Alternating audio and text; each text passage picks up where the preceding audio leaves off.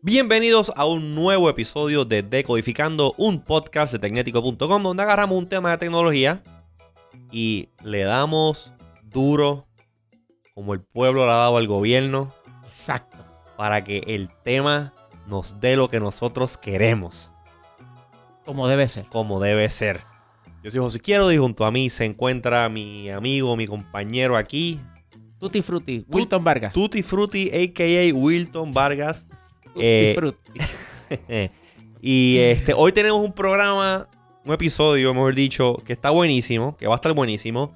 Este, y tenemos un invitado especial Sí. que nosotros hemos, eh, hemos hecho referencia a él en varios episodios, porque es una persona con quien eh, Wilton tiene una historia, eh, una historia laboral. Wilton ha trabajado con esta persona por... Y antes de trabajar con esa persona, a- lo admiraba enormemente porque era un referente de la industria de la, de la electrónica en Puerto Rico. Él lleva muchísimo tiempo eh, o durante, la, durante los 80, 70, 70, 80, 90. Sí. Fue una, una figura pivotal aquí en Puerto Rico en cuanto a distribución eh, y venta de equipo electrónico. Y la conversación que, que vamos a tener con él va a estar sumamente interesante. El hombre tiene unas historias increíbles este, para contarnos en cuanto pues, a, a sus vivencias dentro de la industria de electrónica aquí en Puerto Rico durante pues, esa época. ¿Cómo conoció?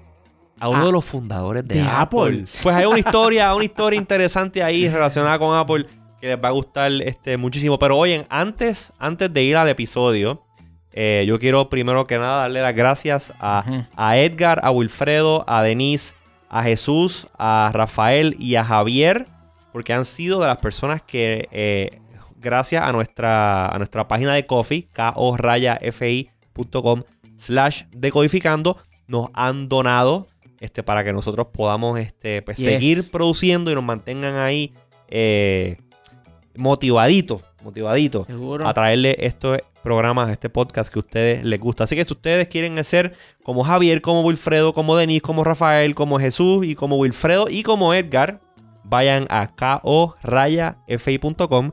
diagonal decodificando y utilizando su cuenta de PayPal, ustedes van allí y nos hacen una donación para que ustedes se conviertan en productores ejecutivos de Yes. Decodificando y nos ayuden aquí a que suene la lata para que el mono baile y nosotros podamos seguir produciendo más y mejores episodios de este podcast que nosotros sabemos que a ustedes les gustan. Así que ya, sin más preámbulo, Este podcast se trata sobre la industria de la electrónica en Puerto Rico antes de que llegaran todos estos gigantes como Best Buy, como Amazon, Costco, el internet, Amazon, todo eso. Internet y todo eso, porque en Puerto Rico existió no solamente una gran cantidad de tiendas que vendían la electrónica, sino que aquí se fabricaba mucha de la electrónica, o por lo menos de los equipos más importantes, pero yo no te voy a decir más nada. Escúchate este episodio de Codificando que comienza ahora.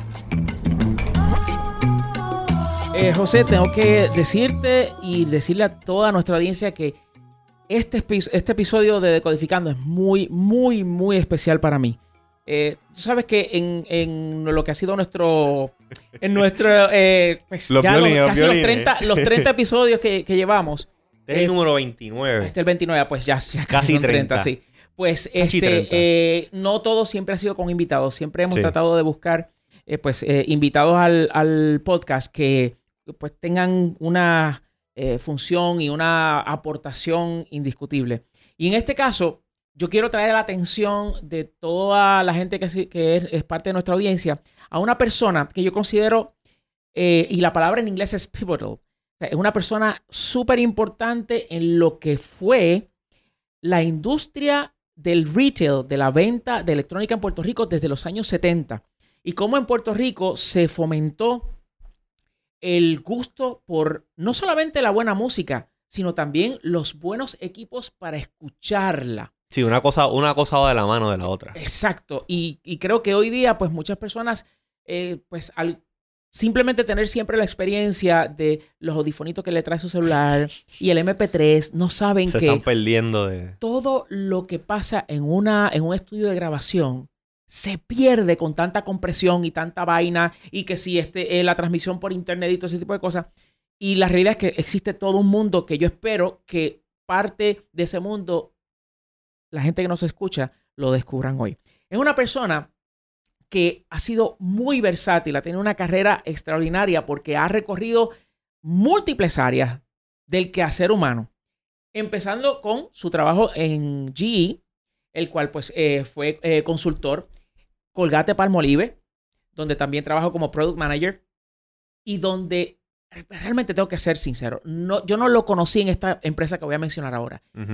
Yo había escuchado de nuestro invitado eh, como una de las personas referentes del mundo de la electrónica cuando yo empecé a trabajar en tiendas electrónicas eh, para principios de los 90. Una leyenda de pasillo. Más que de pasillo, una leyenda de todo el que estuviese en esa industria aquí en, Puerto Rico. Y que este, em, cuando yo empecé a trabajar en Videosonics en Plaza de las Américas, pues eh, esta era una persona que yo oído eso. tenía que de alguna forma buscar conocer. Y es donde pasa a ser mi jefe, porque este invitado trabajó como general manager de eh, Kenwood, la oficina que Kenwood, el fabricante de equipos de, electrónica, pues tenía en Puerto Rico. Después también estuvo en el área de la publicidad, que también venía como un gran referente dentro del mundo de la publicidad. Trabajó en la, firma John Rubicam. Que hemos hecho menciones de él en otros episodios. Sí, lo hemos mencionado anteriormente. Y llevamos hablando de que lo vamos a traer al podcast hace tiempo. Sí y hoy lo tenemos aquí. Pero tú estás ahí hablando, tú estás, diciendo tú estás dando el resumen, tú estás en el resumen todavía. Seguro, porque es una persona de, con gran peso. Este, y entonces, pues trabajó en supermercados grandes, este, eh, en el área de Purchasing and Marketing como vicepresidente de esa área.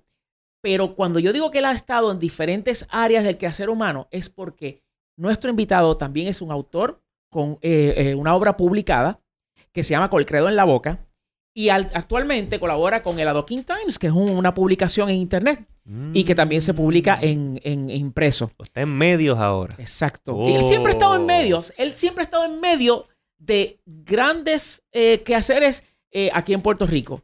Y me refiero a nuestro invitado de esta edición de, de Codificando, el señor Fernando Gallardo Bustillos.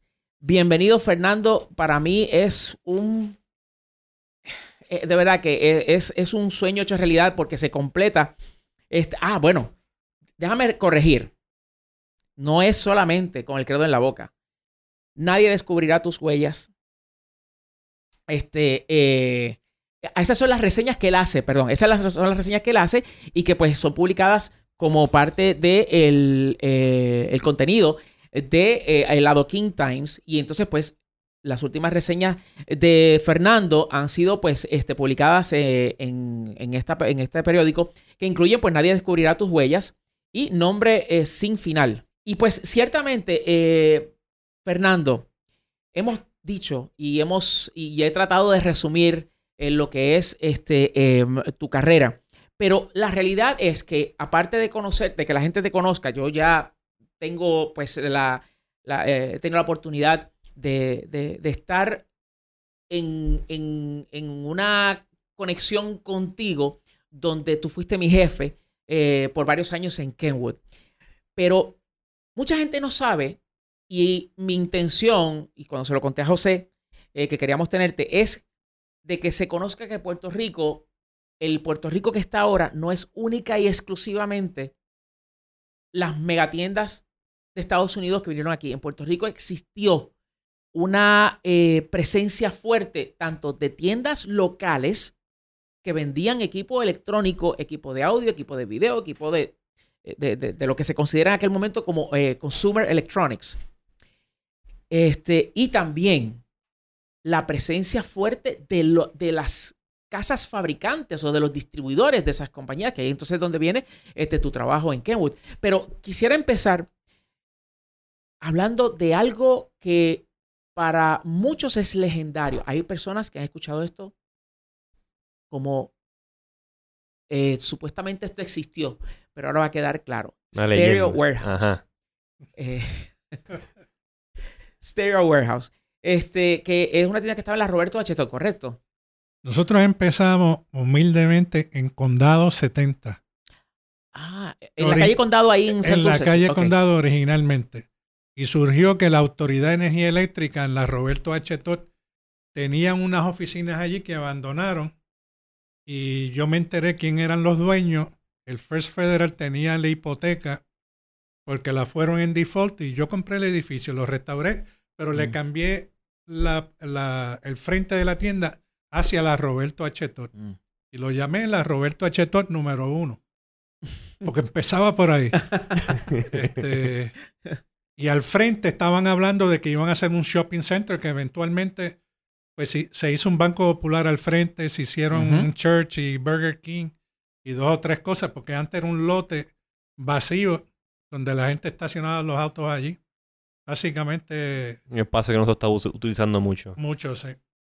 Tú compartiste una foto en Facebook de esta pared de mercancía. Ah, de Yamaha, sí. De Yamaha, eh, porque eh, Stereo Warehouse eh, era donde tú, tú, ibas a comprar los receivers, los platos, las bocinas y particularmente Bose.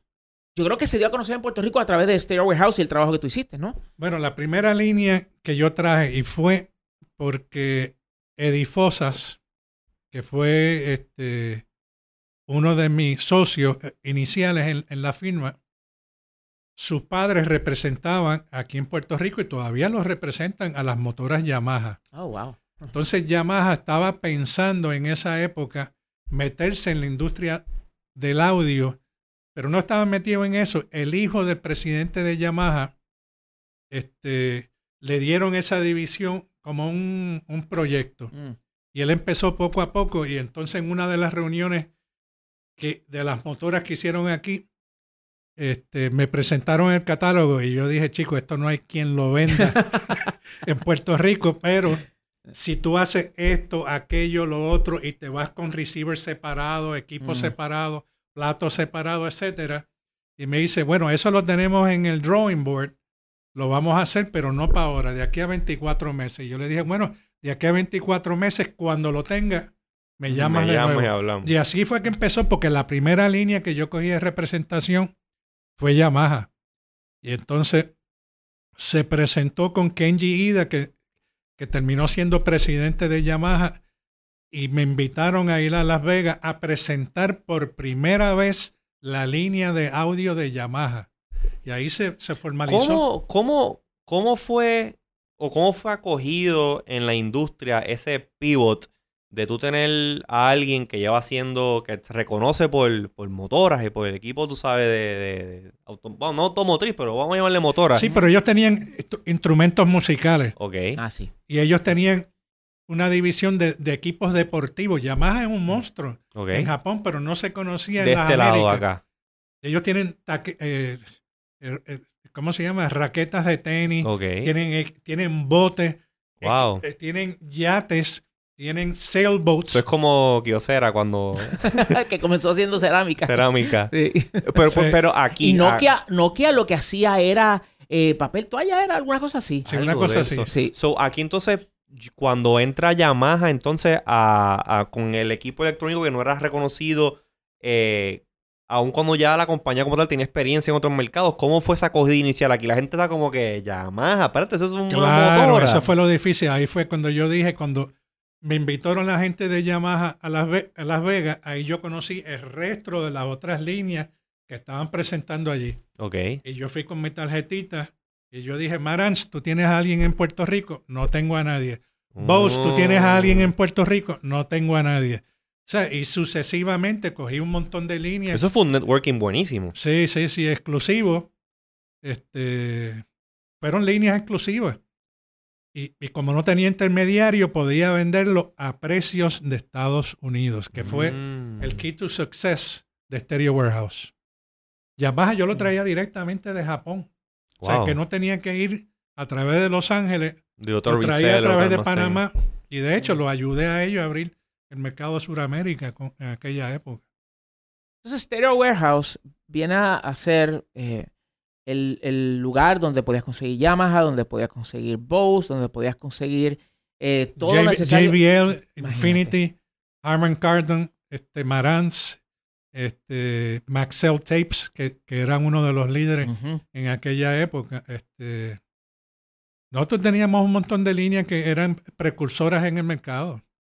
En el mercado de, de car audio, yo, yo tenía una marca que era Concord y después Marant se metía en eso y después yo le dije, get out of it. O sea, sal de, sal de esa industria porque es- eso no es, no es tu vehículo de ventas, tú sabes.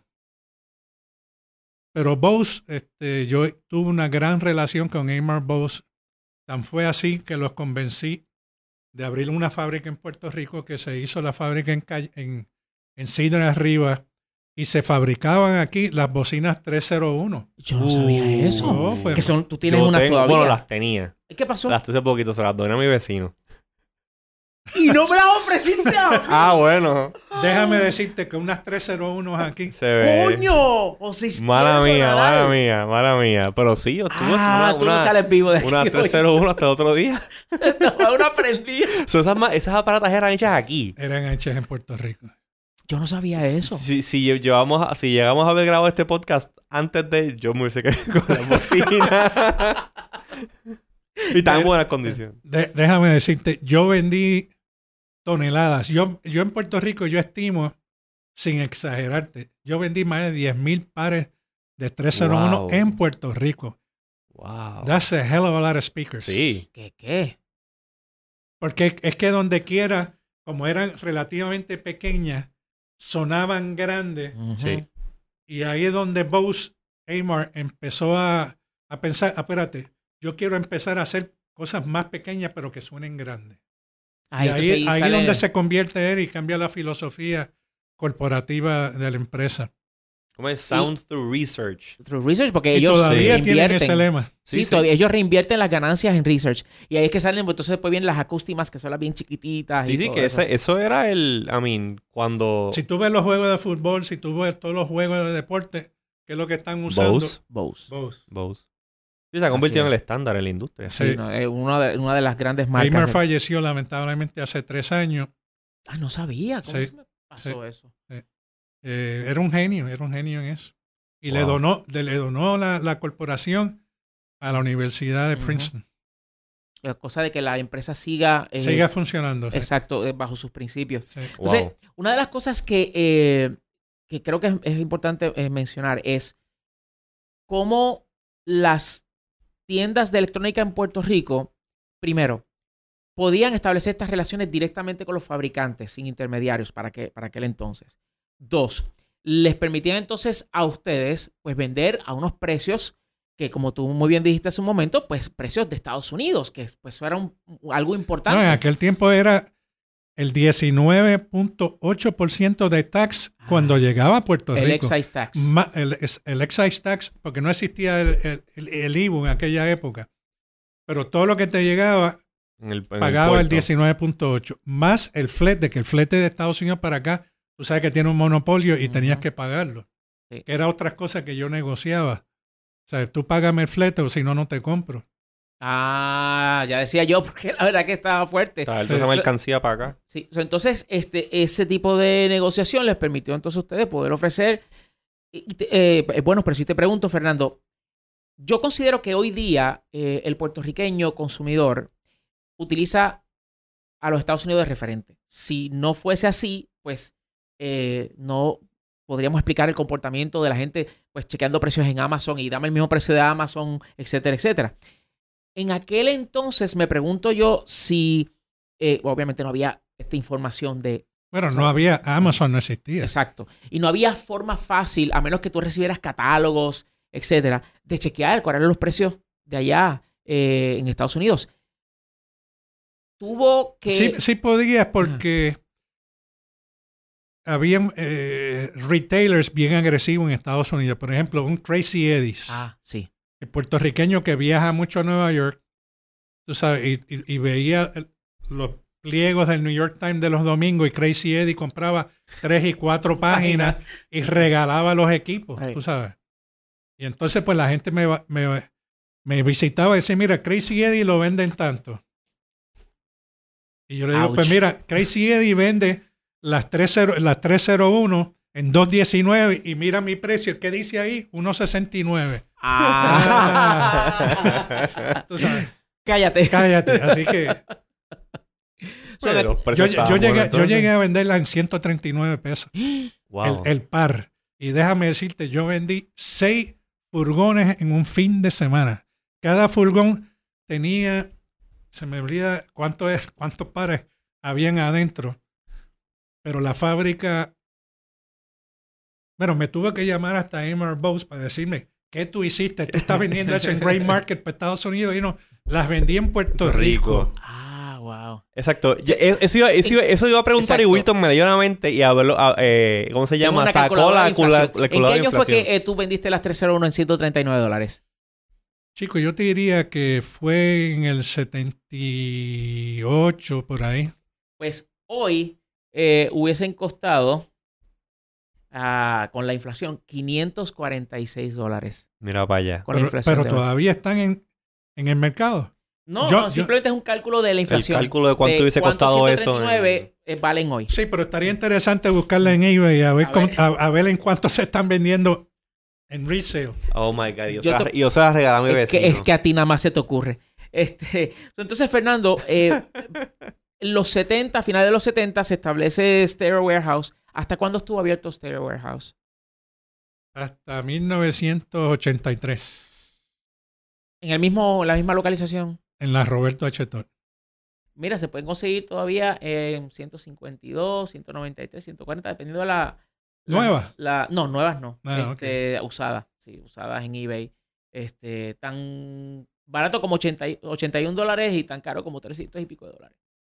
Las 301 de Bose. Una de las cosas que vos aprendí en Puerto Rico fue que ellos usaban un foam en el cover de las bocinas. Y el surround de las bocinas era de otro material que por alguna razón en la temperatura de Puerto Rico cogían hongos. La suspensión. Y en Mm. Estados Unidos le pasó nationwide que cogió hongo, pero nosotros se lo dejamos saber de ante, mucho de antemano. Y como ellos siempre tenían un five-year warranty, que eran los únicos fabricantes en bocina que te daban cinco años, este, y reformularon el surround de las bocinas y se arregló. Y eso vino de Puerto Rico. Wow. Entonces corrigieron la producción y. Corrigieron la producción. Y ahora que tú mencionas, eh, haciendo un pequeño paréntesis, en, en cuanto a marcas que tuvieron fuerte presencia en Puerto Rico, Bose tenía una fábrica aquí, tenía una fuerte presencia en ventas eh, gracias a Stereo Warehouse. En Puerto Rico, Panasonic tuvo una fábrica en Caguas, eh, tú recordarás eso, este, donde hacían los armarios de los, de los componentes. Este, y, y eso es, es- Puerto Rico tuvo esta presencia tan grande de diferentes manufactureros Bueno, Que- So- Sony y Panasonic. ¿Sony tuvo algo aquí? Sí, ¿Sí? y fueron enormes. Sony vino aquí en Puerto Rico con Casa Víctor, que era detrás de González Padín en el Viejo San Juan. Que, que era un señor espa- un español que trajo la línea a Puerto Rico y después vino Sony y le compró este para la representación. Mm. Y entonces hicieron sus operaciones aquí. Y le quitaron mucho market share a la gente de Panasonic. Sí, Sony aquí se convirtió en, olvídate. Sí, se convirtió en el market leader. Y poco a poco Panasonic fue fading out. Por alguna Sí. razón. Sí, eh, y esa es la mejor forma de Yo me acuerdo que ahí cuando los tú, 90. cuando tú pensabas como que calidad tanto en video y como en sonido, pues mucha gente aquí, pues, para eso, eso asumo que fue como late 80s, este, mid 90s, era Sony lo que, tú, lo que, se, lo que se mencionaba. Sí, pero Panasonic, déjame decirte, fueron con, la, con el VHS, Sí, ellos fueron los pioneros en Puerto Rico y ellos mataron a Sony con el beta. con el beta. Yes. Este, y todos los estudios que habían en Puerto Rico, y tú veías todo el mundo con los Camcats, eran casi todos Panasonic. Panasonic. La es evolución hacia Sony vino después. Es verdad. Sí, sea, Panasonic vino, vino, sentó la pauta, pero exacto, ¿por qué entonces? No sé, será algo de, algo de preferencia De- del mercado. Decisiones gerenciales es igual que. Nokia, o sea, que fueron los pioneros en esto. Hoy en día Mm. casi son no existentes, tú sabes. Cierto. Lo que se dedican es a simplemente, o en su, en su Y gran mayoría. Philips, Philips, que fue el que se inventó eso. So, entonces, Eh, ¿qué, qué pasó con Stereo Warehouse? ¿Por qué dejó de existir Stereo Warehouse en el, en el 83? Bueno, lo que siempre pasa, divorcios, divorcios, Ah. divorcios. Uh. Ah. Qué cosa. Sí. Este, Entonces, después de O sea, yo llegué a mi oficina y cuando llegué a mi oficina un día tenía un ya habíamos hecho los papeles de divorcio, pero yo tenía un silent partner que tenía un 15%. Mm. Este, y no voy a decir nombre y nada porque esos son cuentos viejos ya. Pero cuando llego allí, la ex lo convenció a ellos de sumarle la mitad de ella más el 15%. Entonces ellos se convirtieron en, En el- mayoritarios Ah, ya. en la empresa. Y Y te, ahí- sa- te dejaron fuera. No, ahí yo decidí irme para afuera. Ok. Mm. O sea, porque- Peleas control. Por- no, porque yo sabía que, y digo, que fue un, un error mío, este, muy emocional, vamos a ponerlo de esa manera, este, porque yo sabía que yo era el que tenía la relación con todos los suplidores, Mm. con el banco, con las líneas de crédito, etcétera, etcétera. Y, y, eh, y cuando se enteró el banco que me representaba, al otro día le quitaron las líneas de crédito, los distribuidores le quitaron las líneas, etcétera. Mm. O sea que lo, Eso se les viró la tortilla a se ellos. le viró la Mm. tortilla a ellos. Es que últimamente. Y fue un error porque el edificio era mío y no tenía nada que ver con la ex ni con los socios, donde estaba. Ok. la- pero ellos me pagaban renta. Mm. y al no pagar renta se fueron a quiebra, estuve en corte como tres o cuatro años, tú sabes. Mm. Entonces. Se lo eh, vendí a Peggy Sue después. cierto, Terminó cierto. en discoteca. No la música no salió de allí. Sí. Ok, ahora estoy, ahora estoy, ahora estoy ubicado donde es que, donde es que queda el local. Ah. Ahora estoy ubicado porque yo, ah, sí, Stereo Warehouse, chévere, pero ahora cuando me pegué soy como que, ah, no, ya sé dónde, ya sé dónde es bien. Entonces te pregunto, eh, Y by the way, Ajá. nosotros hacíamos todos los sistemas de sonido de todas las discotecas en Puerto Rico. Todas. Mm. La única que nunca nos compraron nada fue Leonardo's mm, y Dime que hiciste la de Sue. No, Peggy Sue No, pues ya. hicimos. Ah, ok. Peisu vino después. no, Bueno, de Peggy sí, Sue- pero- no, Peggy Sue vino después. Pero la casi todas las discotecas, especialmente las discotecas gay, las hicimos todos nosotros. sabes. We used to brag about it. Wow. Bueno, imagínate Sí, que eh, las discotecas en Puerto Rico eh, tenían una reputación por un sonido extraordinario. extraordinario. Ya sabemos de dónde ¿De sale. dónde mira, nosotros poníamos amplificadores BGW, que eran los amplificadores que aguantaban pela de verdad, este, que, que era de Brian Walker, que si yo lo conocía en Las Vegas, y todo, todo el sistema por dentro o era Bose o era JBL. Mm. Y la más famosa Había de todas, Pepa. la más famosa de todas era Bachelor, con, con Mm. este muchacho Flores, que era el, di- el DJ. Eh, eh, eh, estamos hablando de este. eh, ay, se me olvida el, el primer nombre de él. Ya mismo me voy a acordar.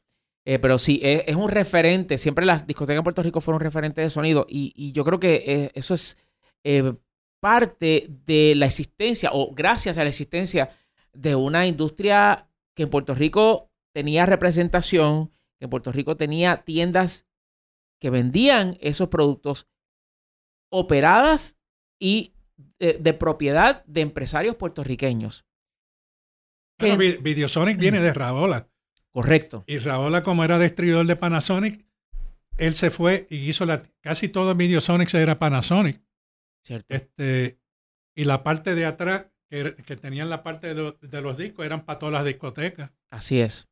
Entonces, pues, eh, a- vamos a, a hacer name check aquí, a mencionar varias de las tiendas famosas de, de aquel entonces. Empezando con Stereo Warehouse. Eh, eh, en Plaza de las Américas había una que se llamaba Lafayette. Lafayette fue uno de los pioneros aquí en audio, fíjate. Sí. Sí. Y en, en pleno Plaza de las Américas. Está. Porque había equipo marca Lafayette. Ah, había equipo marca Oh, Lafayette. sí, así fue que empezó esa compañía. Ah. O sea, e- es, igual que Fisher. Yo no sé si tú te sí, claro de que sí, claro que sí. Fisher se- tenía tiendas Fisher, pero eso después sa- eh, salieron del retail business y se Mm. dedicaron a hacer la electrónica nada más. Mm, Pero Lafayette no, Lafayette era igual que Radio Shack. Ellos hacían sus propios equipos, tenían receivers Lafayette, bocinas Lafayette, era casi todo Lafayette. ¿Ves que Apple no inventó nada? No.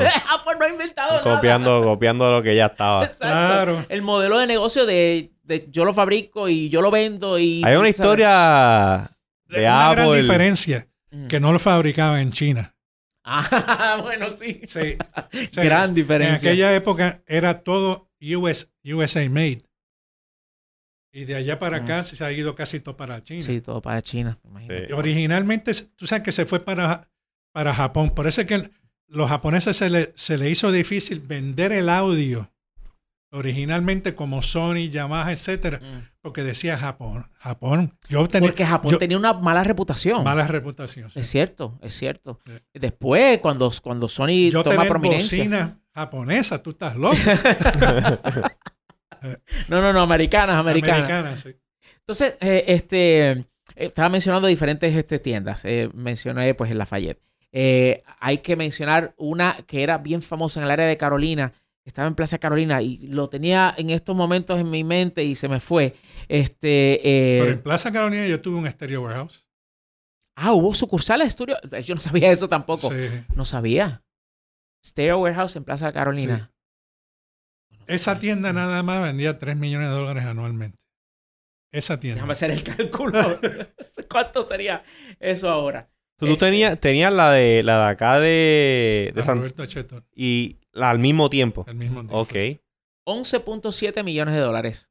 Estaría, eh, sería el equivalente en, en Ay, me- dólares del, del 2019.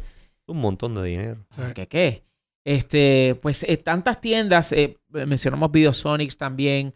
Eh, Estaba Audio Harmony, que estaba en la Roosevelt, esa no, no, no este, de Fernando Arteaga, que en paz descanse. Muy buena tienda. Él tenía sus marcas eh, privadas también, Mm, él cogió sus propias líneas. Estaba en la Fernández Junco, Electronic, eh, ¿cómo que se llamaba? Algo Electronics. ¿Bonin? Bueno, está Ah, Bonin, está está Bonin Bonin también, en sí. la calle Hipódromo. Exacto, sí, sí, sí. Este, que hoy en día ellos cogieron, Carlos cogió muchas de las líneas que yo tenía en Stereo Warehouse.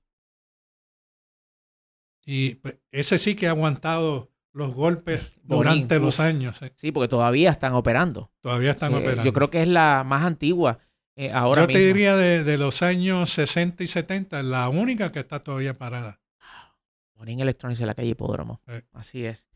Entonces, eh, estaban todas estas tiendas y había este ecosistema, que es lo que mucha gente no entiende. Hoy día están las tiendas, las cadenas de Estados Unidos, etcétera, etcétera, pero aquí había un ecosistema donde estaban las tiendas manejadas por puertorriqueños, con capital puertorriqueño, que vendían los equipos electrónicos, y entonces la recepción del público del consumidor puertorriqueño a todos esos equipos, pues dio paso a que, pues entonces, eventualmente, eh, eh, muchos de esos fabricantes abrían oficinas en Puerto Rico.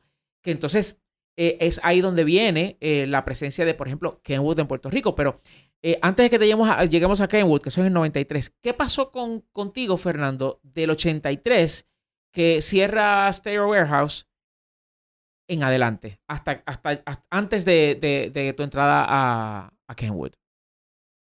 Perdóname, no fue 83, fue 93.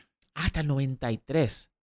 Fue De 93. hecho, yo sí que estaba desconectado de eso porque yo no... No, No, no, espérate, fue. No me recuerdo de los años, pero fue late 80s. Ujú. Y de ahí, este, de ahí yo empecé en Kenwood. Fui en Kenwood donde estuve dos o tres años y, y de ahí me fui para Empresas Cordero Vadillo. Yo quiero mencionar algo en cuanto a, a la estancia tuya en, en Kenwood. Antes de yo, de yo entrar a trabajar para Kenwood, yo trabajaba en Videosonics, en el área de, de- de equipos de música. Y para aquel tiempo eh, era lo que hoy son los fans de Apple, Fanboys. los fanboys, y los fanboys de Android, y los fanboys de, de Mac, y los fanboys de Windows, pues aquel tiempo eran los fanboys de Sony. Y era esta cosa que la gente caminaba como que lo mejor era Sony, lo mejor era Sony. Yo trabajaba en un departamento, yo estaba a cargo del departamento de audio, donde yo manejaba todas las marcas. Y yo decía, pero es que este producto de Kenwood es mucho mejor que esto otro. Y entonces, pues los empecé a mover, los empecé a mover bien. Este, y, Marketing. Bueno, conocer el producto, que eso es todo lo que el vendedor debe hacer. No, pero no digo, no digo tú, sino la, la igual que hay, igual que están los fanáticos de, de Apple y todo eso hoy en día, pues los fanáticos de Sony me imagino que era, pues. ¿sabes? Sony es una compañía bien grande. El marketing de Y por Sony. eso Sí, sí, tenían sí. mucho marketing y Sony, Sony, Sony, Sony, cuando hay alternativas que Exacto. Exacto. Y superiores. Correcto. Entonces, pues ahí es donde viene esta, este acercamiento mío a Kenwood, en el cual yo empiezo a venderlo. Y recuerdo tus visitas allá en la tienda este, eh, para, para dar seguimiento ¿no? al proceso de venta y, y, pues este, la compra de inventario y todo eso. Tú en ese momento, tras haber tenido la experiencia de, de ver cómo se movía el mercado con Stereo Warehouse, etcétera, tú entras a Kenwood porque ya tú tenías una reputación, no solamente en la parte de conocedor de lo que es la industria de, de audio y video y todo ese tipo de cosas, sino también en la publicidad. Porque cuando tú entras a Kenwood, eh, era para pelear contra el maquinón de Sony. Y era Sony, para aquel tiempo, hablando principios de los 90, Sony en primer El lugar, ranking, ajá. Panasonic y entonces Kenwood, que acababa prácticamente de llegar, competir contra esa maquinaria. ¿Cómo tú, ¿Qué tú recuerdas de esos momentos donde tú entras a Kenwood y tú dices, ok, yo no tengo el presupuesto de Sony? ¿Qué es lo que yo voy a hacer para poder competir?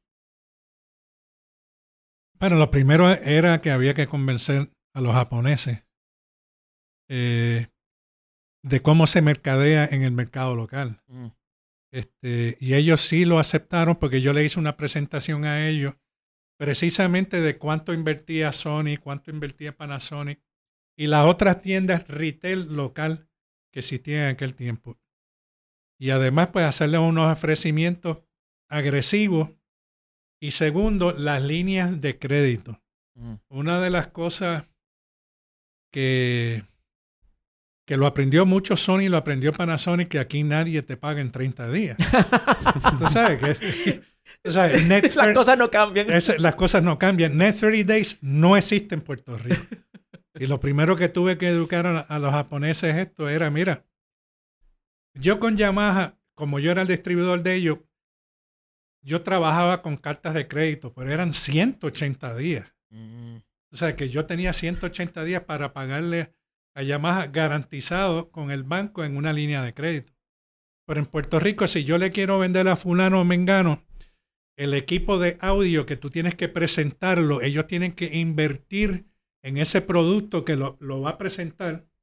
A ese yo tengo que hacerle una oferta especial del display para empezar por ahí. Porque no sería justo que él me pague lo que va a pagar un consumidor just to display the product. exacto. Y lo aceptaron. Segundo, la fase de publicidad, este, yo los convencí que vinieran a Puerto Rico y fuimos a visitar seis diferentes agencias de publicidad. Este, y se escogió a, a la a publicidad Vadillo. Y, y fue Vadillo porque creativamente hicieron un buen trabajo en la presentación.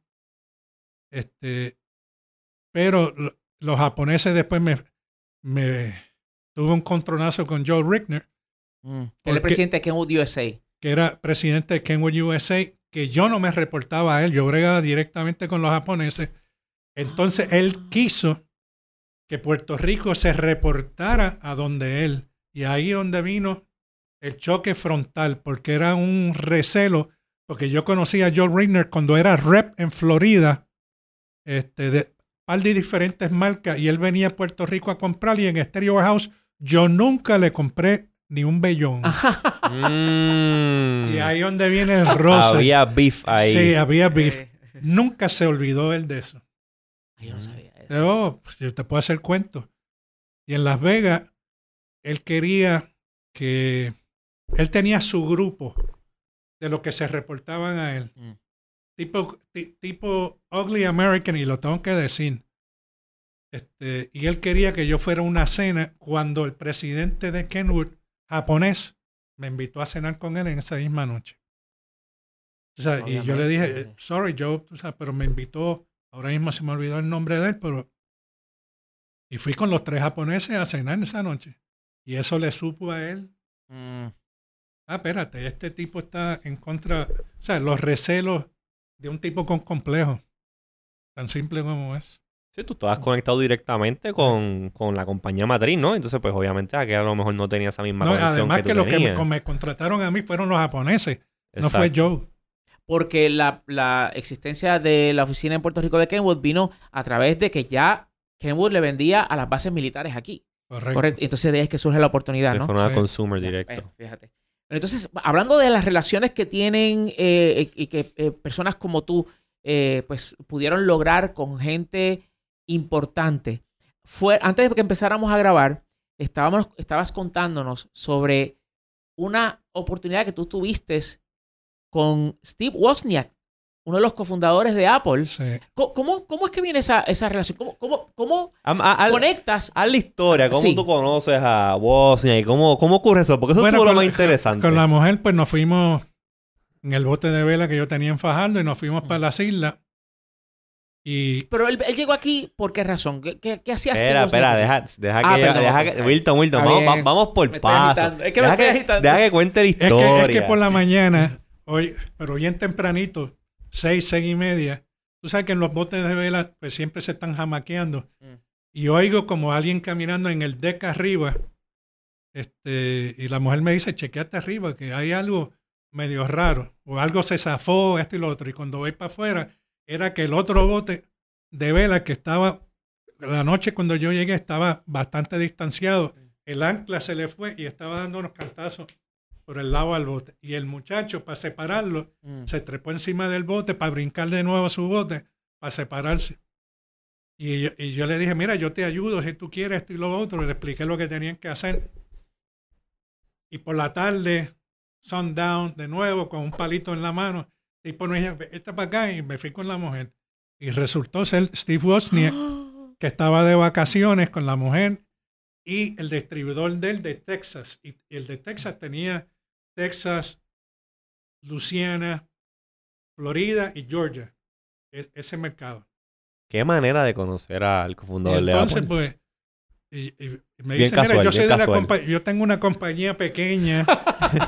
no, pero es verdad. Entonces, Back then, back, tiempo, back sí. then, tú sabes, este, maybe you have Este- heard about it. no, yo le dije que yo había, obviamente yo había oído de ella porque yo iba a los Consumer Electronics Shows y ellos participaban en eso. Este, y entonces pues me dicen, would you be interested on the line? Y yo le dije, sure, why not?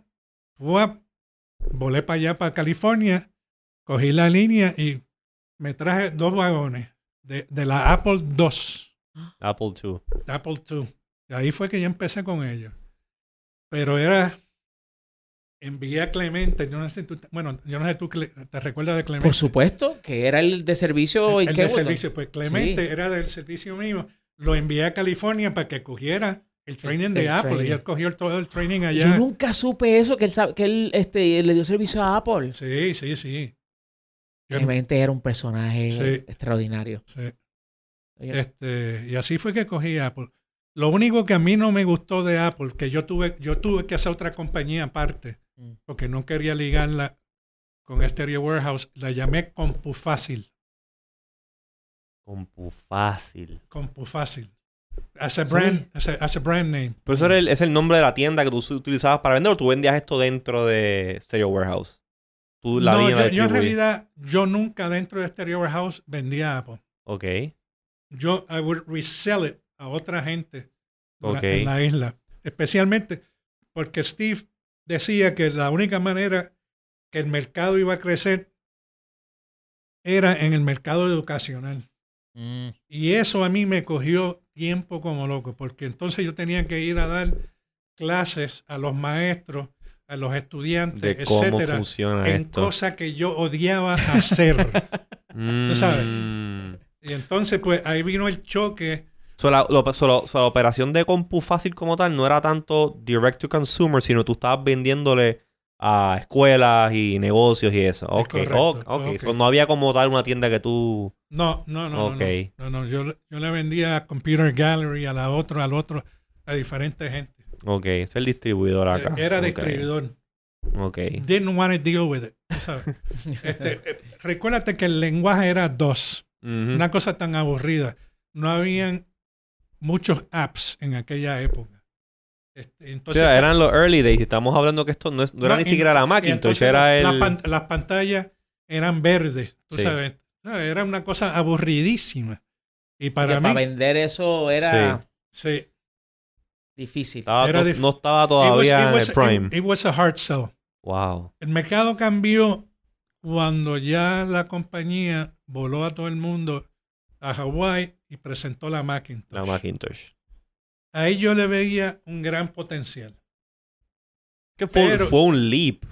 Ese fue el, ese fue el leap grande de, de la sí, fue un leap computadora. grande, pero fue un leap que no dejaba dinero. Ni para la compañía, ni para mí, ni para los Los distribuidores. márgenes para eran nadie. bien pocos. Los márgenes eran bien pocos y la educación que tú tenías que hacer. Porque uno de los errores que yo siempre eh, dije de Apple era que ellos no querían el software soltarlo como hizo Microsoft con el programa de Windows de ellos. Sí. El OS System de ellos era, el- era un recelo. Para empezar, porque ellos se lo robaron a Xerox. Sí, que es como siempre ha sido, pues tú corres tradicionalmente, porque ¿sabes? Sabemos, sabemos que están lo de las Hackintoshes y eso, Sí. pero tradicionalmente tú, si quieres correr Mac OS, tú te tienes que comprar un hardware de Mac, igual que con el iPhone. Correcto. O sea que no es, no, no, no fueron abiertos en ese, en ese Y sentido. eso- y- Excepto y- un tiempo, creo que fue como mitad de los 90. Hubo un momento que el- el- ellos hicieron el licensing, pero eso fue un desastre. Todo fue un desastre en Sí. esa época y la, com- y la compañía estaba perdiendo Sí. dinero, by the way. No fue hasta que sacaron el iPod que yo le vi un potencial. Este, pero entonces Steve decidió, Steve Jobs decidió irse. Steve Wozniak ya estaba contando sus millones Sí, este, y trajeron el presidente de Pepsi de, Cola. de Pepsi. Y ahí fue que yo dije, me voy, salí de mis acciones. Y cometí un gran error porque si me hubiese quedado, ya la compañía, yo tenía mil acciones, splitió, Ah, en todo ese tiempo, muchacho. splitaron 13 veces, que yo tenía 13 mil acciones. Wow. O sea, y si tú lo hubieses guardado para los años 2000 cuando sacaron el iPhone, yo no estaría aquí quizás con ustedes. Eh, yep, Eh, yep, entiendo. ¿entiendes? Eh, eh, completamente, completamente. Eso. ¡Ay, Fernando! Wow. 6.000 acciones de Apple back then, en los early 80s. No, mil. Mil. Pero splitearon Claro. en todo ese tiempo, el lapso de tiempo, habían spliteado 13 veces. 13 O veces. sea que ya tú tenías 13.000. 13 mil acciones. Yeah. Y Una llegaron, cantidad de y dinero llegaron a ridícula. valer 600 y pico de dólares Sí, per acción. Sí. Ah, Tú multiplicas eso. El, el, Dios mío. la cantidad de dinero. Eso me, eso me Fernando, acuerda de este Fernando, muchacho ¿qué estabas pensando? que empezó a hacer este mining de Bitcoin Ajá. y entonces llenó un disco duro de como 3000 Bitcoins y entonces eh, lo sacó de una computadora, la computadora se le dañó a la que estaba haciendo el mining y lo puso en una gaveta y un día su mamá se metió al cuarto, empezó a limpiar, cogió el disco duro y lo botó. Oh, oh, ok. Justo antes De que el primer boom. de que explotara el, el Bitcoin. El tipo hizo un Kickstarter para levantar dinero, para poder contratar gente, para buscar en el basurero, a ver si encontraban Me el acuerdo de eso. Me acuerdo de eso.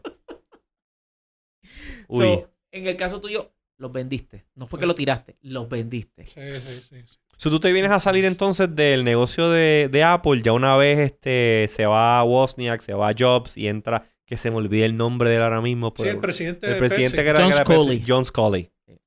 Y ahí ya tú dices, de- de- de- No, porque fíjate, no, si, si hubiese sido un tipo como Tom Cook, que es el presidente hoy en día de Mm. Apple, that's a different ballpark. claro, Porque Steve, eh, Tom Cook Tim Cook. ah. es brainier than Steve Jobs. Perdóname, ese tipo sí que es inteligente. Bueno, en cuanto a, gracias, eso lo hemos hablado anteriormente en el podcast, que gracias a Tim Cook y a la a, lo- a los brains que él tiene en, en la parte de operaciones, pues él pudo perfe- perfeccionar el distribution chain y todo el supply chain de Apple para que la máquina corriese como si fuese, o sea, la compañía corriese Tim como una máquina Tim well oiled. esa compañía a ser la primera compañía americana, la primera compañía americana de vender un trillón, trillón. de dólares. Sí. O sea, Mira. nadie, ni General Motors, ni eh, General Electric, que yo fui consultor de ellos en Sudamérica, nadie ha vendido eso. So, Fernando, una vez este, llegamos a este punto donde tú entras a Kenwood, después este, sales de Kenwood. Recuerdo antes que entraras a, a las empresas Cordero Vadillo, tú estabas a cargo de una tienda de electrónica. Tú regresaste al mercado retail en una tienda que estaba en Sí, la sí, Computer Gallery, pero eh, se llamaba Electronics Gallery. Electronics Lo que Gallery, pasa es que yo fui a ayudar a Fernando Redondo, era el dueño de eso, y era el dueño del edificio, Mm, porque si, entre él y sus socios se habían como separado. Y Fernán me llama y me dice, Fernán, vente, ayúdame, que yo no puedo virar con esto solo. Este, porque Fernando Redondo, lo de él es construcción, hacer edificios. Este, ahí donde él ha hecho mucho dinero. Y Computer Gallery, pues, le, le perdió el, el afán al Ujú. negocio. tú sabes. Me metí ahí a ayudarlo un año. Y una de las cosas, obviamente, pues allí en Electronics Gallery pues se vendió Kenwood. Y yo recuerdo haber ido y Sí, hacer sí, toda sí. la cuestión que hacíamos. Este, y yo no sé si tú te vas a acordar de esto, pero a nosotros nos llegó, o yo creo que yo hablé esto contigo, o yo estaba presente cuando tú lo mencionaste, de que tú querías hacer un anuncio utilizando pues el co-op de Kenwood, que para los que no sepan, en la industria, un manufacturero al cual tú vendes sus productos, pues te puede asignar, de acuerdo a lo que tú compras, una cantidad de dinero para que tú, pues, mercadees sus productos, ¿no? Que tú, pues, eh, publicas anuncios y hagas actividades de- de- en general para impulsar la venta. Y yo recuerdo que tú, you pitched, o tú mencionaste que tú querías sacar un anuncio que dijera, eh, Electronics Gallery vendemos más barato que el carajo, asterisco. Y entonces la parte de abajo, Isla del Carajo por allá. That sound like you? Sí, sí, sí. Eso, eso, eso yo le pondría el hashtag advertising win. Yo, yo. Bueno, yo hice un comercial con. David Ortiz Anglero, que era mi locutor, en Oh. cada descanse, Sí. este, que era Marantz para un sonido del carajo ¡Ah! Y la voz de David en la voz de David. tiene que haber sonado No, no, que no. retumbaba las bocinas No, así. no, y, y- y al final cuando decía el carajo, o sea, le, le dimos un, como un eco. sabes. Esos comerciales se grababan en Ochoa Recording Mm. este, y eran tremendos comerciales. Fíjate. Y con esa voz. Sí, sí, David Ortiz Anglero. sí, sí. Venga, pero yo quiero. Yo, Aprendan yo- niños. yo quiero el cuando, cuando tú estás en Videosonics, que tú conoces a Fernando, tú eres el que recluta a Wilton. ¿Cómo? Yo aquí, aquí, aquí te quiero tirar al medio, o sea, a ver cómo.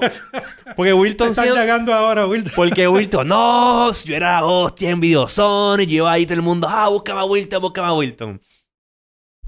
No, déjame decirte, el, ¿Cómo- Wilton, el Wilton tú- que tú conoces hoy en día Ajá. no era el Wilton de aquella época. Este era más, más shy. Ok. Sí, era más introvertido. ok. Pero sabía su negocio. Sabía el negocio. Y el problema que yo tenía dentro de Kenwood, y te lo digo a modestia aparte, este era de los que conocía de lo que estaba hablando. Porque ser un vendedor de algo, allí había otro que era buen vendedor, pero si tú tienes un gerente de ventas que no sabe y es flojo, No lo estás haciendo favor a la venta, al, no empleado, todo eso. venta. Y yo heredé eso. Y yo por salvarle, porque él te- el, el gerente de venta tenía tres niños casados, buena persona, pero era, era un order taker, vamos Mm. a ponerlo de esa manera. No era un innato. No tenía esa pasión por el producto, ese conocimiento. no, no, ok. lo, lo tenía, pero no, no, lo, no lo comunicaba, vamos a ponerlo de esa manera. Y, y yo caí en, en un momento dado, que eso es una de las cosas que me dieron un checkmark, Joe Rickner, Mm. Porque él me dio un jaque mate, el presidente de Estados Unidos. Dice, yo quiero que tú despidas a tu gerente de venta. Así, all right. Wow. Y yo le dije, tú perdóname, mira, esa persona, antes de que esta compañía estuviese vendiendo casi 4 millones de dólares en un año, este muchacho solo en el negocio militar, aunque fuese un order taker, vendía 300 mil dólares. Claro. Pero él tiene una familia con tres hijos. Y entonces, Importante. y para mí, yo creo que la compañía, porque yo soy el que hago el PL, Profit and Loss Statement, y su sueldo está involucrado ahí adentro, y su. O sea, yo no lo voy a votar. Claro, el, el performance que él estaba teniendo con si la no, tú compañía. vete no al te- japonés y dile que, que lo vas a votar. Vótanlo ustedes. Ok. Pero ese- no estamos hablando de Wilton. Ese no, era Wilton. estamos hablando de No, Wilton. no, no. Pero, Wilton. pero hago esa anécdota porque este era partícipe y sabía cómo funcionaba esa empresa. Así es. Y así es la vida, tú sabes, lamentablemente. So, tú, so, tuviste en Wilton ese, ese, ese knowledge, knowledgeable, que era knowledgeable en el producto y era buen comunicador de la marca. Y Sí, ahí es que tú, ok. ¿Y A cómo, mí me y, encantaban los equipos y que- cómo fue? Y, y una vez tú te lo llevas ya de, de, de Videosonic, si él entra ya, ¿cómo, ¿cómo se desempeñaba Wilton como empleado tuyo allá en Kenwood? Oh, God. No, no que fuese empleado mío, era un tremendo compañero porque él ayudó muchísimo a educar a los otros vendedores Ok. que no cogían el tiempo, porque Puerto- el puertorriqueño, tú sabes que llega un producto nuevo y lo primero que hace es enchufarlo y entonces tocarle botones, pero no lee las instrucciones, los beneficios del producto, etcétera, etcétera. Y este tenía ese don. Y entonces, pues nosotros hacíamos presentaciones. Y en el negocio de Car Audio, El detalle, conocí el, El- el detalle. detalle, Eso es importantísimo. O sea, ¿qué, qué te define el producto tuyo versus el de Sony, el de Panasonic y Pioneer, que eran los productos clave en el car audio business? Así es, Pi- Pioneer of, of all, de todas las marcas. Pioneer en Puerto Rico era, en car, en car audio era la cosa más, bueno, el punto referente. Sí, era el punto de referencia. Sí. Y entonces, eh, lo que pasa es que, y tú mencionas eso, y, y- y Fernando menciona eso, yo vengo de eh, haber estado expuesto a eh, presentaciones de productos, a, a- a- conocer cómo es el arte de la venta. Y entonces yo digo, contra, pues Kenwood debe de tener eso también. Y, y, pues eso me inspiró para, para yo pues eh, hacer pues mi, mi aportación eh, que, que tú mencionas y que pues te agradezco muchísimo. tú llegaste, tú seguiste con Kenwood hasta dónde? Hasta, hasta el 98. Hasta casi lo último. cuando estaban en la Roberto H. No, ya, ya, ya yo me había ido. Ya tú te habías Sí, ido. el- lo de la Roberto H. Vino en el 99. Ok. Yo me fui en el 98. Este, y Eso fue otro error de la compañía. grande, Sí, grande. grande, grande, grande. Pues, pues Kenwood montó una tienda, un store, company store. Mm. ¿Dónde? En la Roberto H. H. Todd. Todd. Casi frente a donde estaba Stereo Eh, Warehouse. sí. Casi frente a donde estaba Stereo Warehouse. ¿Dónde es el Banco Popular? Hay, ok. Hay, un- hay Exactamente una, hay hay energía rara en esa área. que, que, que, que trae, Hay trae. una pirámide enterrada. Una Ah, pirámide hay- ajá, exactamente. Entonces, eh, hoy día la situación es bien distinta aquí en Puerto Rico. Prácticamente no hay ningún, ninguna tienda eh, de capital puertorriqueño que venda equipo electrónico. ¿Cómo, Hay dos o tres. Hay dos o tres. Pero al nivel que, que podemos Ah, no, no, compararlo no, no, con... no, no. Yo te diría que son. Re- re- recuerde que el mercado de audio cambió cuando ya los televisores fueron flat. Y eso se hizo el mercado de home theater. Y el mercado de home theater, pues obviamente, ya el audio fue partícipe para tú coger o sea, todo el surround sound y todo ese tipo de cosas. Y pues montar un negocio de home theaters. Tú sabes, y la gente compraban sillas y vainas y todo este tipo de cosas para montarle home theater market. Pero ese mercado se cayó.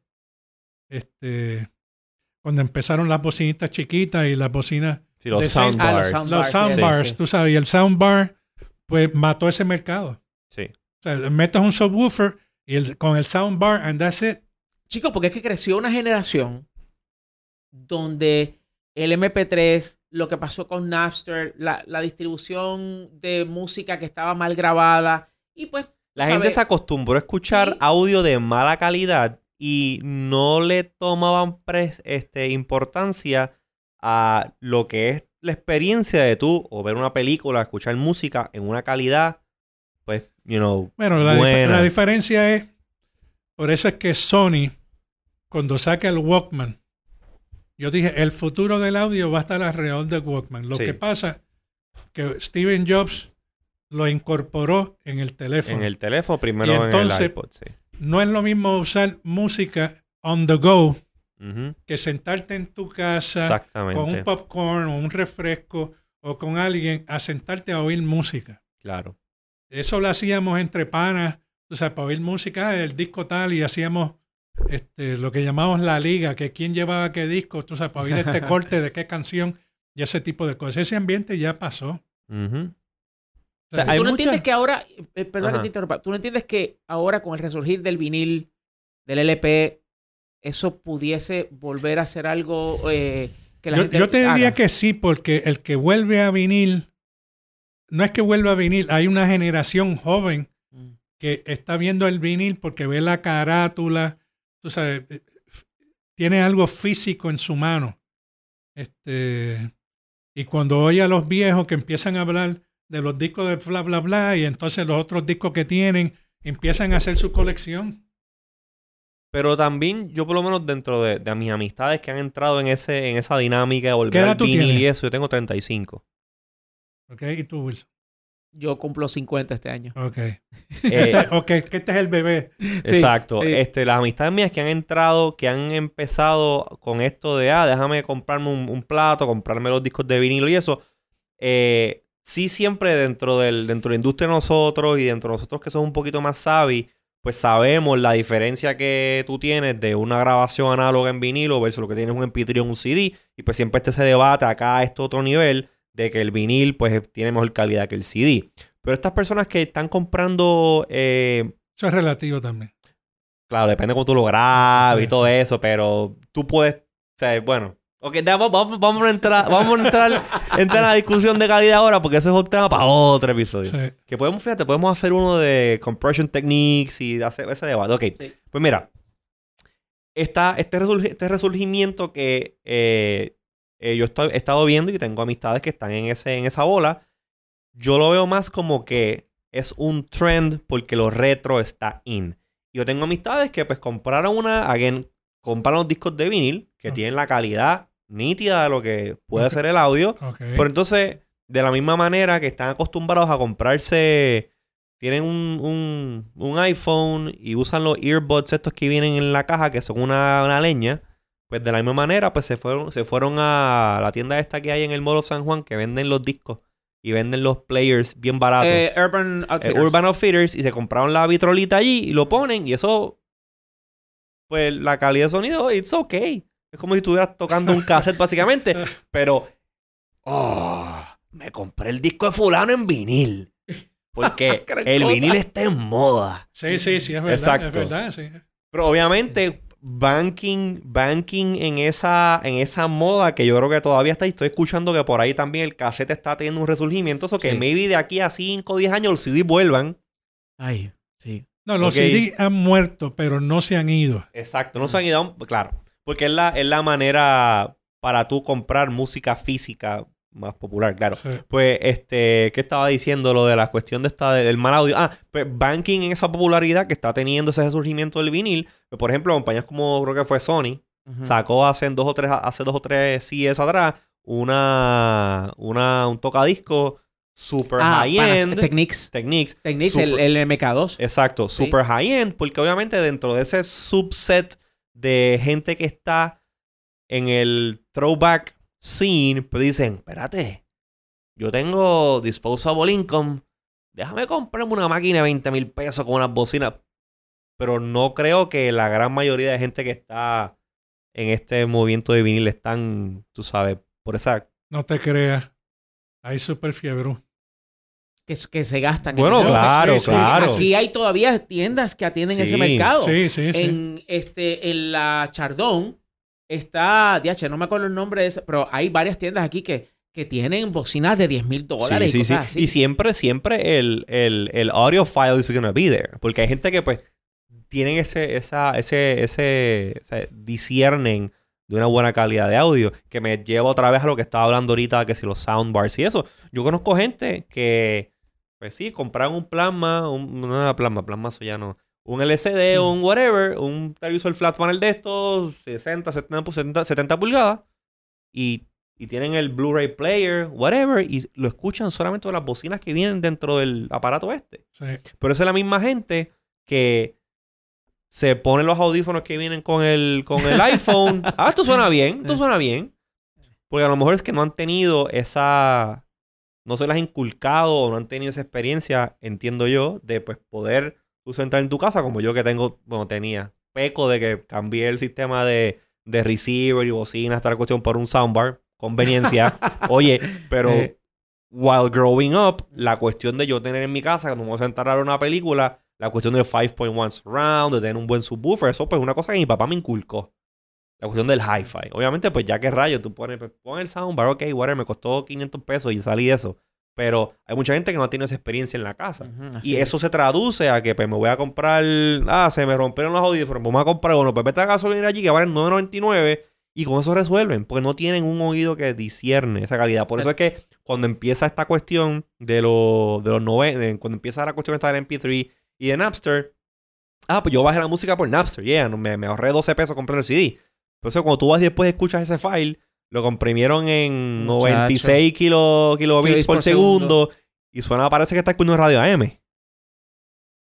Eso es una cosa de, pues, también el interés de la persona que tenga. Claro, en- tú, tú no vas a extrañar lo que nunca has tenido. Exactamente. Eso quiere decir que si tú nunca has escuchado una buena reproducción de, de- de- de la música que a ti te gusta, reproducida correctamente, pues tú jamás vas a pedir más de lo que tienes de frente. Claro. So, todo eso es parte de, de- de cómo eventualmente, yo creo, Esa que- es una de las cosas que le, que les molestan a los músicos, by the way.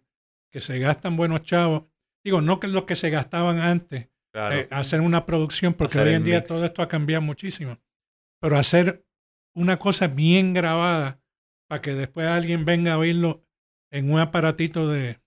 sí, en, en, Sí. en- en- en tonterías con unos audífonos de los, como los que Sí, tú dices, es que, el son de- mastering, última- últimamente el mastering lo están haciendo específicamente para que suene bien esos en audífonos. esos Sí. audífonos. Y creo, creo que han escuchado de varios casos que han hecho varios mixes, artistas reconocidos, y el mix que se hace en release, en release para este eh, para digital está mixado de una manera para que suene bien esos earbuds. La- el, que, el que mixean es va a eso es CD, verdad, así que... Cuestión de que tú sabes, la persona que te compra el vinil porque asumes que tienes un, sis- un sistema hi-fi en la casa, tú lo pones ahí y se explota de lo brutal que suena. Esta pregunta, eh, y son tantas cosas que, que quisiéramos hablar contigo, pero el tiempo nos traiciona, viene de una pregunta que a mí constantemente me hacen. Si yo tuviese un dólar por cada vez que a mí me han hecho esta Te pregunta, pregunto. no estuviésemos aquí. Este es ¿cuándo Tecnético va a abrir una tienda? Y yo le digo, yo ni loco me meto en eso. Entonces te pregunto yo a ti, ¿crees tú que existe la posibilidad de que surja, no como antes, pero que exista en Puerto Rico de nuevo tiendas de electrónica eh, con capital local que pueda llevarnos a este punto donde el puertorriqueño no solamente tenga la opción, sino que de, otras cosas eh, que tal vez no venden en un Best Buy o en un Walmart o en un Samsung o en un Costco, eh, pero que sea pues eh, que, que sea una situación donde realmente puedan competir. ¿Tú crees que eso pueda ser posible en el Puerto Rico de hoy? Chicos, yo te diría que hay como tres o cuatro en el área metropolitana actualmente. Lo que pasa es que no son gente de mercadeo. O sea, representan unas líneas este, bastante buenas. Eh, no han sabido cómo mercadear las líneas que representan y se conforman este, Con el nicho que con, ya. con el nicho que ya Mm. tienen, etcétera. Tú sabes, y es, y es un grupito word of mouth que circula alrededor del mercado. O sea, no han expandido para que venga un tipo de adjunta a, gastarse 10 mil pesos. Vamos, Que el tipo de junta tiene 10 mil pesos para gastarse. lo sé, Sí. pero no saben cómo mercadearlo, ¿entiendes? Pero tú tienes la manera de cómo hacerlo. Son potencial Mm. para ti. Para mí. Sí, señor. Ahí está, la ¿Cómo- tienda, cómo la tienda? Tecnética. No, No, ve- la tienda tecnética no. Yo no, no, no, no, no, no, no. No. Venderle el servicio tuyo a esas tiendas Para, para ah. promoverse mercadeo bien hecho. Entiendo. ¿Entiendes? Claro que sí. Tenemos que hablar este la para la para sí, claro. ¿Ves? Lo que es lo que es hablar con una persona que entiende el asunto del mercadeo, yo no ¿Sabes? Porque eso. A través de esto que tú lo vas a vender. Claro. Eh, sí, no, hay un montón de... Y tú tienes aquí el contigo. vehículo, cómo hacerlo. Y cómo educar a la gente para venderlo. Yo siempre te lo he dicho, el concierge tecnético. No, él no se refiere a No, concierge. yo sé, pero por ahí va la idea. Está bien, pero yo ent- entiendo el punto. No, no. No, o sea, esos son otros 20 pesos que no me voy a meter en eso. Pero eh, la realidad es que eh, el, el Puerto Rico de hoy ha perdido la oportunidad, no solamente de que sean, pues, eh, empresas locales que sean las que venden estos equipos, sino que esa oportunidad de que la gente conozca más allá de lo que de las bocinitas de la computadora y de los audífonos que te trae el celular y etcétera este eh, se ha perdido entonces la oportunidad de que la gente pueda escuchar las verdaderas dimensiones de lo que es una buena grabación Sí. y de lo que el sonido que cuando tú escuchas algo que verdaderamente haga que se te paran los pelos y que tú sientas eso que únicamente tú puedes sentir si realmente estás escuchando las cosas bien reproducidas. Eh, Que yo creo, que yo Ajá. creo que antes de, antes de ya ir culminando, yo creo que la experiencia eh, más comúnmente disponible que la gente tiene para escuchar un buen audio en algo, asumo que sería cuando van al cine y en una película que está masterizada para Dolby Atmos o pues, Dolby Atmos, que es lo que, Ujú. tú, lo que estás utili- utilizando ahora. O sea, que la gente sí tiene acceso a eso, obviamente no hay un... No conozco un sitio que tú puedas entrar y, ok, ponme el disco, whatever, Pero escucharlo. imagínate, lo que pasa es que la gente va al cine, Pero... tienen ahí este, esta reproducción de sonido que retumba todo aquello Claro. allí, pero tú en tu casa no puedes tener eso porque tienes problemas con el vecino, tienes esto, Claro, entonces tendrías que gastarse, que, ¿sabes? Que tiene que gastarse entonces un dinero para poder acondicionar un área de la casa que no te traiga problemas con los vecinos, es otra cosa también. Este, para los 80 y los 90 eso era tolerable, pero ya hoy día la gente Ya como que no está en eso. Ya te llaman a los no. guardias seguidas y te, y te- y te Ah, tiran al sí. medio por redes sociales. Ahora se pueden comprar unos beats ¡Ay, no! y oírlos Mm. wireless. que los bits son boom, Pueden, boom, boom, boom, pueden boom, ¿sabes? invertir con 100 dólares que inviertan. En vez de comprarse, mira, mi recomendación Ajá. para ir cerrando. Si usted está buscando unos audífonos, a usar en su teléfono, whatever, porque a lo mejor pues quiere invertir en algo que no sean los audífonitos blancos que vienen. No te compre los AirPods. Comparte por lo menos unos Shure Sí. de 100 dólares. Y la calidad que te van a dar te va a volar la mente. Y te van a costar mucho más barato que los AirPods. Te van a durar mucho más que los AirPods. Porque los AirPods te van a durar un año y medio, maybe dos años si los tratas bien. Y me va a ¿Cómo están los agradecer. AirPods? 170 dólares. Es un highway robbery. Ya, ya. Y la cosa es que es un producto que, por- y eso no sé si lo hemos hablado aquí, pero por esta cuestión de que el producto es bueno. El, el AirPod está bueno y suena decente. Pero el problema que tiene el AirPod es la batería. Este, estos headphones que tú estás utilizando constantemente, constantemente, la batería lo que te va a durar, eh, la vida útil de tú poder actually ponértelo y estar por lo menos varias horas escuchando música, va a ser de un año a dos años y medio. Son un año a dos años y medio que tienen los AirPods. Vas a tener que comprar otros más, 170 dólares adicionales, Muchacho. para poder seguir teniendo el beneficio de que pues, es wireless y que te los pones y chévere. Yo compré un par y me- Técnica y AKG También hacen, son muy buenos. hacen Oh, tremendos sí. audífonos. Sí, son muy buenos. Muy buenos. Y micrófonos también. El micrófono que yo uso cuando estoy en Dallas es un audio técnico. Por lo menos Sí. yo, yo los Bose no los uso. sí, no, ya eso. Esos son otros, otro como, otro No como es que es un overpriced product. Claro, Sí, sí. sí, no. Sí, hay cosas que son mucho Ahora, más ellos, económicas. inven- y- ellos inventaron lo de noise cancellation. Mm, Eso, sí- Y eso sí, con eso sí que vendieron un montón. Sí, eso sí he escuchado que Pero lo... Ahora viene Sony y se lo cepilló en eso también. También. Con unos audífonos que sacaron que eso es. Se llevan al Bose de corbata. Sí. ¿Por cuánto? eh, por aproximadamente unos 30 o 40 dólares menos. Ok. El Bose. No me acuerdo ahora el modelo, pero. Sí, eh, tienen el sí. Assistant y todo. Están, están bien atemperados a lo que la gente está esperando hoy en día de unos audífonos inalámbricos de buena calidad con un muy buen sistema de, de, eh, noise suppression o sound Sí. noise cancelling. Sí. Y están bien competitivos con el Bose. Así que si tú estás escuchando esto y te interesa saber los modelos, escríbenos a través de nuestras cuentas de Twitter, de Codificando Uno. Uno, este, y también en Facebook, para que entonces eh, nosotros podamos así, por arte de magia, conseguir los modelos. Solo por este, solo por este episodio Episodio. en particular te vamos a hacer Resuélveme Tecnético. si tienes preguntas de qué tipo de audífonos o equipo hi-fi te interesaría, si te interesa adquirir uno. Hay, muy, hay muy buen- muchos buenos en el mercado. Sí. Fernando, no te queremos dejar ir sin que tú nos hables sobre Con el credo en la boca. Ese libro que tú escribiste. Eh, para quien no lo conozca, cuéntanos sobre él. Bueno, Con el credo en la boca trata los últimos seis meses en la vida de José de Diego.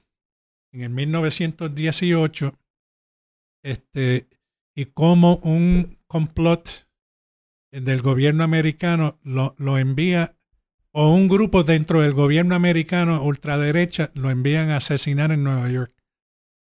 Y, de ahí se trata, es un lo que yo llamo una novela negra, policíaca, detectivesca. Entonces, pues los personajes de esa época, Muñoz Marín cuando estaba casado con, con la americana, que vivían en Nueva York, en, en el village, gente joven durante esa época, y de eso trata. Ese libro, ¿cuándo, ¿cuándo fue que lo publicaste originalmente? Hace dos años. Estoy ahora en, en otra novela que pienso sacar ahora en octubre, que se llama El ángel de los solteros. Ese es de la historia de. Tiene que ver con la historia del. De, que fue noticia, ¿no? Noticia. Sí. Ah, sí, un asesino, ah, mira, un asesino en serie, el ángel de los solteros. Sí. Eh, esto. Eh, Trata sobre un muchacho que a los 13 años, casi 14, mata a su primera persona. Mató a 27 en Puerto Rico y está en las cucharas cumpliendo 388 años. wow. El ángel de los solteros todavía está vivo. Sí, tuvieron que esperar un año en lo que lo, enjuiciaban porque era, era menor de edad. Mm. Y a él lo cogieron en Nueva York, este, bailando en una discoteca gay. Después de él haber matado este, en Los Ángeles a un productor de cine en Los Ángeles, porque se fue de Puerto Rico y lo conocí en el Hotel Sheraton. Y el tipo le dio su tarjeta. Si tienes algún problema o vas a visitar algún día Los Ángeles, give me a call. El tipo se fue para allá, se quedó dos meses y lo mató. Y entonces el, el, el, LAPD se da cuenta de que llamaba a Puerto Rico, dieron con su mamá y entonces se dieron cuenta cuando él se da cuenta que lo van a coger en, en, Los Ángeles, arranca y se va para Nueva York. Mm, y entonces ahí es que. Y entonces en Nueva York empiezan la policía de acá, el fiscal de acá, a cogerlo del lado de allá y lo. Un detective puertorriqueño lo cogió en Nueva York, lo trajeron para Puerto Rico. Y entonces ahí empieza la pelea de Los Ángeles y Puerto Rico, porque allá tenían el death penalty y aquí no. Y lo hicieron aquí. Y entonces está preso ahora mismo. Sí, está preso ahora. Eh, tú, en esta, en Tiene cincuenta y pico de años. No quise ir a entrevistarlo porque Maritza Cañizares y Quique Cruz de Guapa me enviaron un video de una entrevista que le hizo Maritza en el año 2007. Y si lo ves, pues otra, es otra persona. Tú sabes, está gordo. Lo vi como desquiciado de la mente. Bueno, estaba desquiciado de la mente para haber matado tanta gente. Pero, pero lo estoy escribiendo estilo policía, intriga, etcétera, etcétera, en, en el ambiente de esa época. ¿Cuándo esperas eh, publicarla? Pues espero, si Dios quiere, en octubre. En Festival del Libro. Festival del Libro. Ajá. Cuando es el Festival del Libro aquí, y entonces, y el Festival del Libro en Miami, que es en en el fin de semana de Thanksgiving. Ya. O sea que este año eh, sale El Ángel de los Solteros. Eh, de verdad que esa historia yo la, pues la conozco porque salió en las noticias aquí, pero estoy seguro que mucha gente... Aquí, aquí cogió noticia y cogió portada porque una de las personas que él mató se llamaba Iván Frontera. Ah, sí. Iván Frontera tenía un programa en, en Rica Visión, en el Canal 7 en aquel tiempo, de modas y ese tipo de cosas. Y al matarlo de la manera que él lo mató, este, pues hizo front page news en el vocero. Y ahí pues... con las letras rojas y con, las letras rojas y la, fotografía de él, tú sabes. Cuando había que agarrarlo así porque si lo viraba le salía la sangre al, sí, que el vocero. era una... La reputación era de tabloide. Sí. De, de, lo, más sangriento. Cómo cambian las cosas. Entonces, esa es la próxima obra de eh, nuestro invitado, Fernando Gallardo Bustillos. El ángel, eh, la obra se llama El ángel de los solteros. Fernando, yo no puedo. Oye, pero antes, las personas que estén interesadas en adquirir el libro, Ah, en Casa, ¿Dónde tú- Norbert- Casa Casa Norberto, Norberto. en Plaza Las Américas. Ok. Casa Norberto, que el teléfono es eh, 787-705-4695 y 4696. Están en el atrio, el tercer nivel, eh, de lunes a sábado de 9 a 9. Bueno, el área de plaza. Casa Sí, sí, Dense, dense la vueltita, ahí tírense un cafecito, buscan el libro, se lo Ah, llevan, relax. allí, ¿verdad? Porque Sí, el café- he ido un par de Sí. veces, está bueno ahí. Un cafito, un, tienen uno- unos bizcochitos, unas cosas lo más chéveres allí. Sí, sí, sí. Buen ambiente. Sí. Casa Norberto. Pues, Fernando, yo no puedo todavía describir eh, la- el agradecimiento y, y- y el No, y se le agradece a tengo. ustedes dos porque así uno se refresca y va hacia atrás un poquito opinando hacia el futuro. Y ustedes están en el futuro.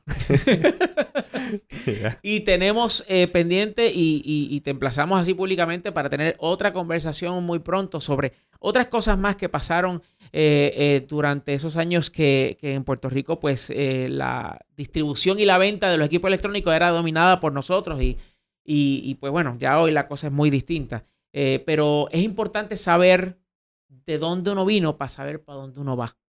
Definitivamente. Así que te agradecemos enormemente el que eh, estés aquí. Sabemos que estás en Twitter, así que di tu handle en Twitter para aquellos que te quieran seguir. No, yo en Twitter trato de verlo lo menos posible. Ah, ok.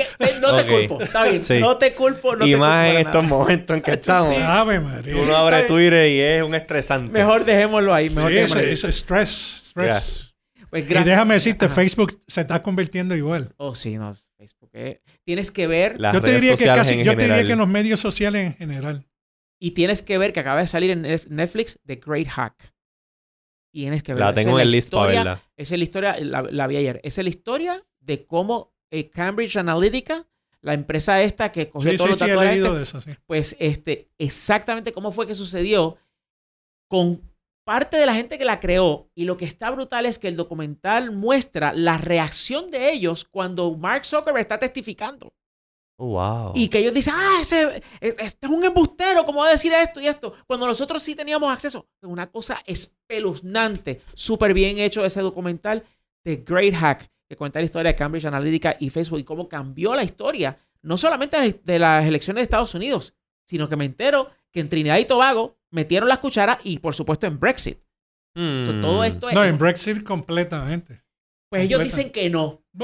Ellos dicen que no, pero bueno, eso es parte de, de- de- de lo que está pasando. Nuevamente, Fernando, muchísimas gracias eh, por haber aceptado nuestra invitación aquí esta- en este episodio de Decodificando. No, gracias a ustedes por la invitación. Sí, y gracias a todas las personas que escucharon este episodio de Codificando. Ya saben que nos pueden buscar en todas las redes sociales, en Twitter como Decodificando1, en Facebook como Decodificando, un poco podcast de Tecnético. Suscríbanse en la plataforma de podcast que más a usted le gusta. Si a usted le gusta Spotify, estamos en Spotify. Si a usted le gusta Apple Podcast, estamos en Apple Podcast. Si nos escuchan por Apple Podcast, vayan y déjenos un review de 5 estrellas. Si es menos de 5 estrellas, ni se ocupen. ni se ocupen. y junto con el review de 5 estrellas, dejen un comentario ahí digando que les gusta, que no, le- que no les gusta, qué temas quisiesen que habláramos en otro episodio. Porque pues nos gusta escuchar de nuestra audiencia para que nos ayuden entonces a crear más contenido. Y dentro de esa misma línea de ayudarnos a crear más contenido, hemos creado una, una, una, una campaña, una cuenta dentro de Coffee, que es un servicio para que KO Raya FI. ko-fi.com diagonal de codificando. Y si a ustedes les gusta esto y quieren que, siga- quieren que sigamos eh, produciendo contenido y quieren hacer una aportación monetaria, ustedes van a ko-fi.com slash decodificando y bien facilito a través de su cuenta de PayPal nos pueden, mira, tirar algo a la lata para que suene y entonces cuando la lata suena el mono baila. Así que yo creo que ya eso es todo por este episodio que estuvo muy bueno aquí con nuestro amigo Fernando Gallardo. Hasta el próximo episodio. Bye.